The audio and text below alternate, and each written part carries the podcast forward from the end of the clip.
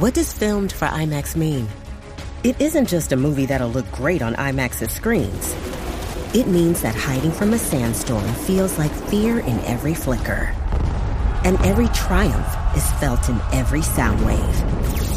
And the things we've only imagined, you can truly experience those too. That's what filmed for IMAX means. Get tickets to experience Dune Part 2 now and IMAX's exclusive expanded aspect ratio.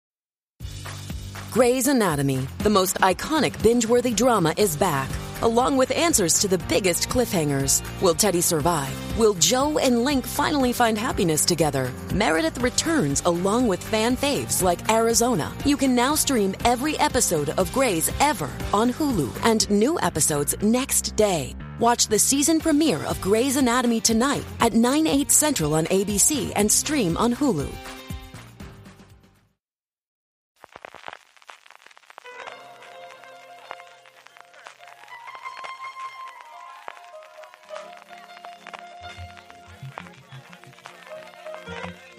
Estás escuchando Fuera de Series con CJ Navas. Bienvenidos a Streaming, el programa diario de Fuera de Series en el que un servidor, CJ Navas, tendrán las principales noticias, trailers, estrenos y muchas cosas más del mundo de la televisión. Edición del jueves 11 de enero de 2024, muchísimo, pero que muchísimo contenido en el apartado de noticias para el día de hoy, incluido el inicio de rodaje dos nuevos proyectos españoles de productoras que todavía no tienen cadenas, una cosa que era absolutamente inaudita hace unos años en España y que poco a poco se está empezando a consolidar. También tendremos como todos los jueves el top 10 de series de Netflix durante los últimos 7 días, los 7 primeros días de enero, pero arrancamos con un poquito de follow-up y es que HBO Max en España ya ha confirmado que Tokyo Vice nos va a llegar el mismo día que el estreno en Estados Unidos, esto es, el próximo 8 de febrero. Ya tenemos tráiler de esta segunda temporada, ayer aparecía en la newsletter de Fuera de Series, que ya sabéis que os podéis suscribir a la que ya sabéis que os podéis suscribir gratuitamente desde newsletter.fueradeseries.com y ver allí todos los trailers y todos los vídeos que comento diariamente aquí en streaming a golpe de un dedo o a golpe de un clic, como prefiráis. Arrancamos, como suele ser habitual, con noticias de premios y es que el Sindicato de Intérpretes Americano ya ha dado a conocer sus nominados para los galardones anuales que otorga el sindicato.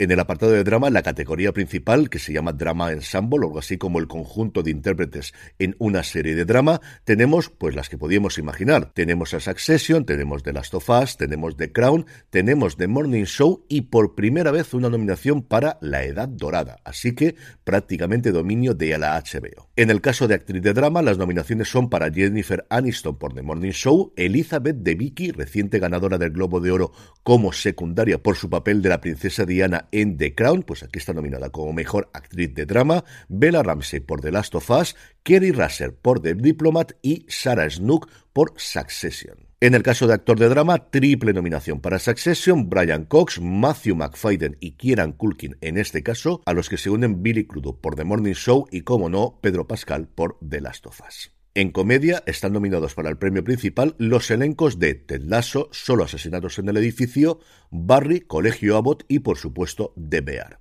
En actriz de comedia tenemos doble nominación para la maravillosa señora Maisel. No solo está nominada Rachel Brosnahan, sino también Alex Borstein. Y junto a ellas, Quinta Brunson de Colegio Abbott, Ayo de Biri, recientemente ganadora del Globo de Oro por Bear y Hannah Wandingham por Ted Lasso. En actor de comedia, doble nominación para The Bear, tanto Jeremy Allen White como Evan Bosch Backrack, una nominación de la que me ha alegrado muchísimo. Doble nominación también para Ted Lasso, Jason Sudeikis y Brett Goldstein, y completa las nominaciones Bill Hader por Barry.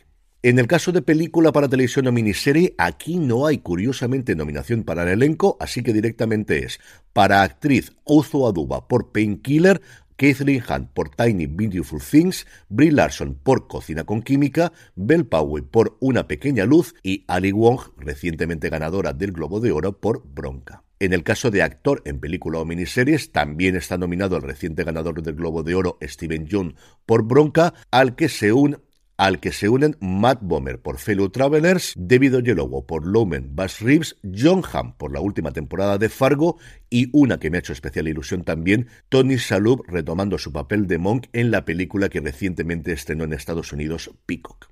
Y el último galardón en el apartado de televisión es para el conjunto de stand, es decir, de especialistas, y aquí las nominadas son Ahsoka, Barry, Bronca, The Last of Us y The Mandalorian. La gala de los premios se celebrará el próximo 24 de febrero, la madrugada del 24 al 25 aquí en España, en una gala, por cierto, que será retransmitida en directo por Netflix.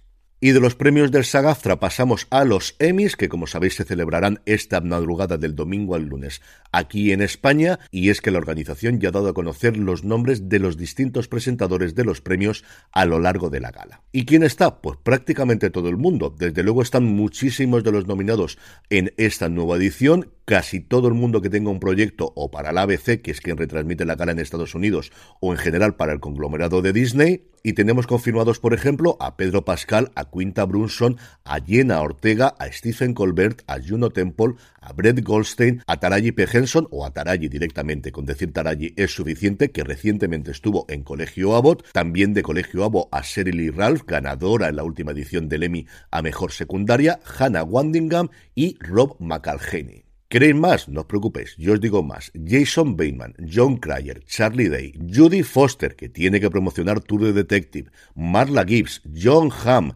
Glenn Howerton, Jim Kong, Joel McHale, Holland Taylor, Taylor Tomlinson y quien yo creo que va a otorgar el premio a Mejor Draman, John Collins. Un verdadero quién es quién de la televisión actual y en el caso de John Collins de la televisión de toda la vida para la gala que presentará Anthony Anderson y que transcurrirá en la madrugada del domingo al lunes aquí en España y podremos ver en nuestro país a través de Movistar Plus. Pasando ya a hablar de nuevos proyectos, Netflix finalmente ha sido la plataforma que se ha hecho con la nueva serie de Lena Dunham llamada Covers. Inspirándose en hechos reales, Covers plantea la pregunta de qué pasaría si la vida universitaria fuera en realidad una artimaña para una identidad más compleja, una que nadie sospecharía, como es trabajar en secreto para el MI6.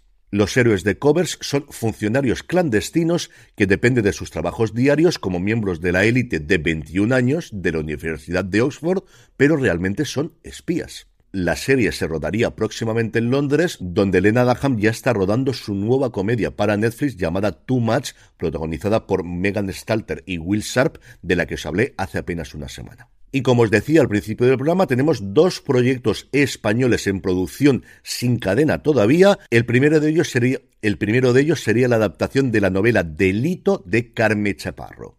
La historia de Delito comienza cuando, en una cálida noche de verano, diez personas se precipitan al vacío al mismo tiempo desde diferentes habitaciones de uno de los hoteles más emblemáticos de Madrid no se conocen entre sí, no estaban registrados en el hotel y además no llevan nada que los identifique. De desentrañar el misterio se tendrá que encargar el forense Santi Munarriz, que mantiene en secreto un alter ego llamado Delito, la personalidad que da título a la novela y, si sale adelante, la serie.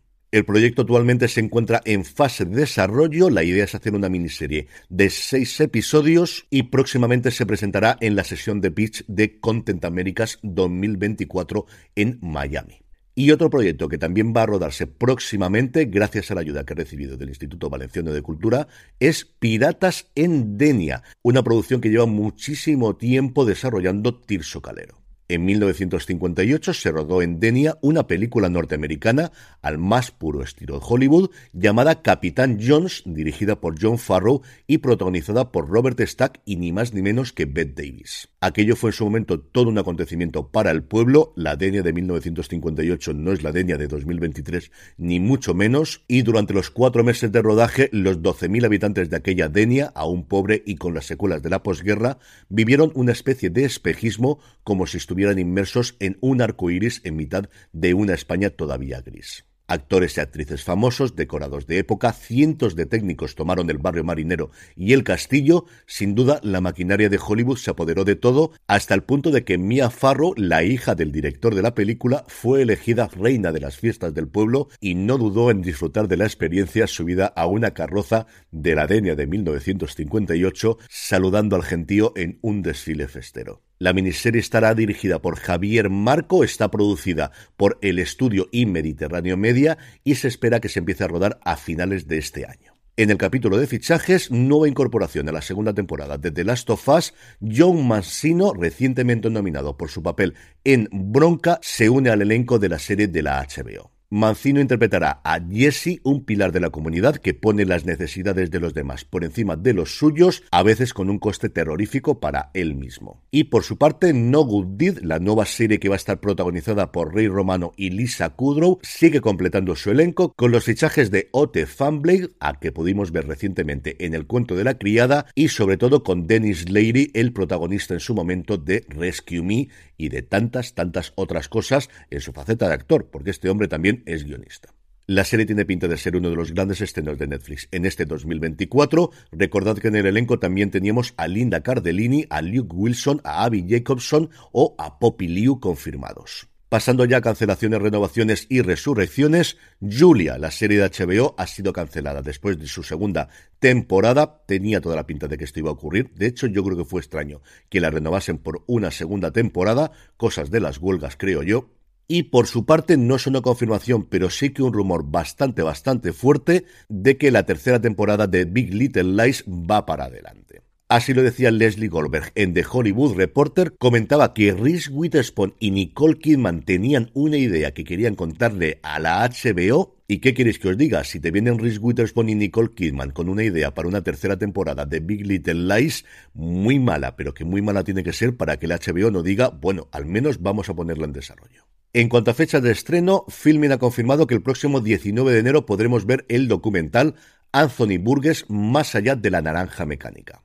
Tras ser acusado de hacer apología de la violencia en la naranja mecánica, el autor británico, profundamente dolido, decidió escribir un, decidió escribir un manuscrito autobiográfico llamado The Clockwork Condition. El manuscrito quedó inédito más allá de la muerte del autor en 1993 y ahora, apoyándose en el manuscrito, en material de archivo y con profesionales del tema, el documental reexplora las múltiples resonancias y lecturas de una obra brillante y visionaria que en 2024 sigue siendo revolucionaria. El documental ha sido dirigido por Elisa Mantin y Benoit Felici y, como os digo, se estrenará en filming el próximo 19 de enero. Por su parte, Cosmo ha confirmado que el próximo 29 de enero a las 10 de la noche llegará la tercera temporada de Ártico. En esta tercera entrega, Nina regresará a Ibalo convertida en la nueva jefe de policía. Cuando un farmacéutico local aparece muerto, Nina inicia una investigación con su antiguo compañero Aiko, mientras alguien intenta llevarse el coche de pruebas de un fabricante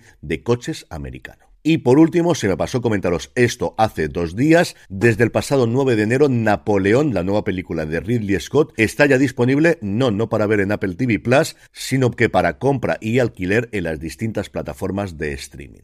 Para que esté disponible gratuitamente para los suscriptores de la plataforma de la manzana, todavía tendremos que esperar un poquito, algo similar a lo que ha ocurrido con Los Asesinos de la Luna, que estará disponible, por cierto, ya os lo adelanto, mañana día 12. Y terminamos con tres noticias que realmente es la misma, de industria y son los despidos masivos en Amazon en tres vertientes, en Prime Videos, en MGM Studios y también en Twitch en Prime Video y en Amazon MGM Studios, que es como se llama actualmente el estudio después de que comprase la MGM Amazon el año pasado. Los despidos se van a contar por centenares, según ha confirmado Mike Hopkins, el ejecutivo responsable de ambas divisiones. Y en Twitch los despidos van a ser unos 500, según anunció en un memorándum su CEO Dan Clancy. Y esto, desgraciadamente, tiene pinta de que lo vamos a ver durante todo el año. Parte de esto es corrección de los contratos que se hicieron en la época pandémica y parte de esto es el ajuste al mundo del streaming que nos viene en los próximos años. Pasando ya a vídeos y trailers, Netflix aprovechó su paso por la CES, por la gran convención electrónica que todos los años tiene lugar en Las Vegas y que este año es inteligencia artificial, inteligencia artificial e inteligencia artificial, de ahí sacas absolutamente nada. Pues bien, Netflix fue allí fundamentalmente para contar las bondades de sus nuevas herramientas de anuncios y aprovechó para mostrar el tráiler, ya así en condiciones, del problema de los tres cuerpos. La verdad es que tiene una pinta absolutamente impresionante. Si habéis leído las novelas, hay varios momentos, especialmente lo de los números, que tenía muchas ganas de ver cómo iban a hacerlo Benioff y Wise. A mí, desde luego, no me he decepcionado en absoluto y ahora esperar hasta el 21 de marzo para poder ver la serie. Por su parte, AMC Plus también ha mostrado el tráiler de The Walking Dead The Ones Who Live ese spin-off con la vuelta de Rick Grimes y de Michonne, una serie que podremos ver en AMC Plus el 25 de febrero también aquí en España. Y por último, también vuelven las series de las cadenas en abierto en Estados Unidos y la NBC ha preparado un vídeo de un minuto con la vuelta de toda la franquicia de Ley y Orden, Ley y Orden Unidad de Víctimas Especiales, Ley y Orden Intención Criminal y la resucitada Ley y Orden a secas. Las tres series vuelven a emitirse en Estados Unidos el próximo 18 de enero e irán llegando poco a poco aquí en España porque todos aquellos que veis las series sabéis que los derechos están muy repartidos entre distintas cadenas en nuestro país. Y vamos ya con los estrenos del día, pero antes una pequeña pausa. Estamos ya de vuelta. Hoy, jueves 11, lo que tenemos fundamentalmente son estrenos en Netflix y luego una serie que llega al prime time de Antena 3. Cuatro estrenos tenemos en la plataforma del Gigante Rojo. Chico come universo, Australia, años 80. Eli Bell es un joven que hará todo lo posible por mantener unida a su fracturada familia. La serie es una adaptación de la novela del escritor australiano Trent Dalton con Travis Finnell como protagonista. De Australia nos vamos a Polonia con Forst. Tenemos en esta ocasión una serie policíaca en la que un inspector, el relevado por sus métodos poco convencionales, y una periodista investigan unos brutales asesinatos al margen de la ley. Seguimos viajando por el mundo y nos vamos en esta ocasión a la India con Sopa para morirse. Swazik sueña con tener un restaurante, pero cuando se arruinan sus planes, ella y su amante traman un plan descabellado, que él se haga pasar por su marido. Y por último tenemos Champion, ya fuera de la cárcel, el rapero Bosco está preparado para retomar su carrera musical, pero su hermano Vita lo eclipsa y pone a prueba su vínculo familiar en este drama musical británico de la BBC. Y como os decía, Antena 3 estrena hoy en prime time Entre Tierras, el drama protagonizado por Megan Montaner junto a Unax Ugalbe.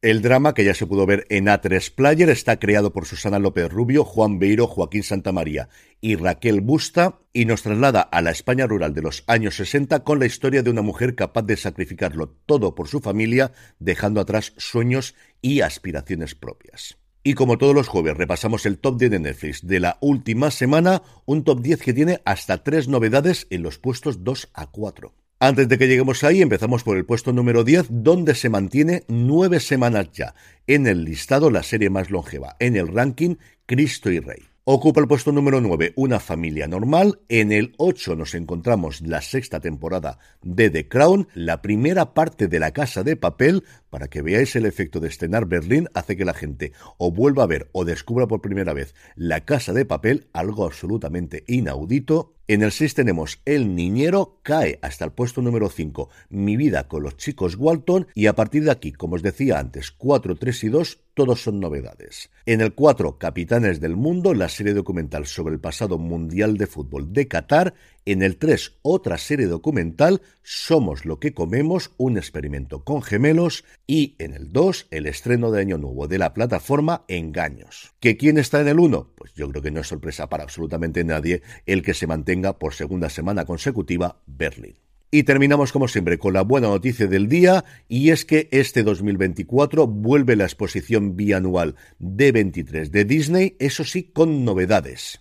Y es que, además del evento tradicional en Anaheim, en California, que se va a celebrar en esta ocasión del día 9 al 11 de agosto, Disney aprovechó su paso por CES para anunciar dos novedades. Una, que parte del evento se va a emitir por streaming, a ver si de una vez esto hace que los trailers los podamos ver todo el mundo y no tengamos que ir buscando en esos lugares de Dios alguien que haya sacado su móvil y haya grabado de aquella forma los trailers que allí emiten y por otro lado que se van a expandir internacionalmente y tendrán un evento, como no, en Sao Paulo el próximo mes de noviembre.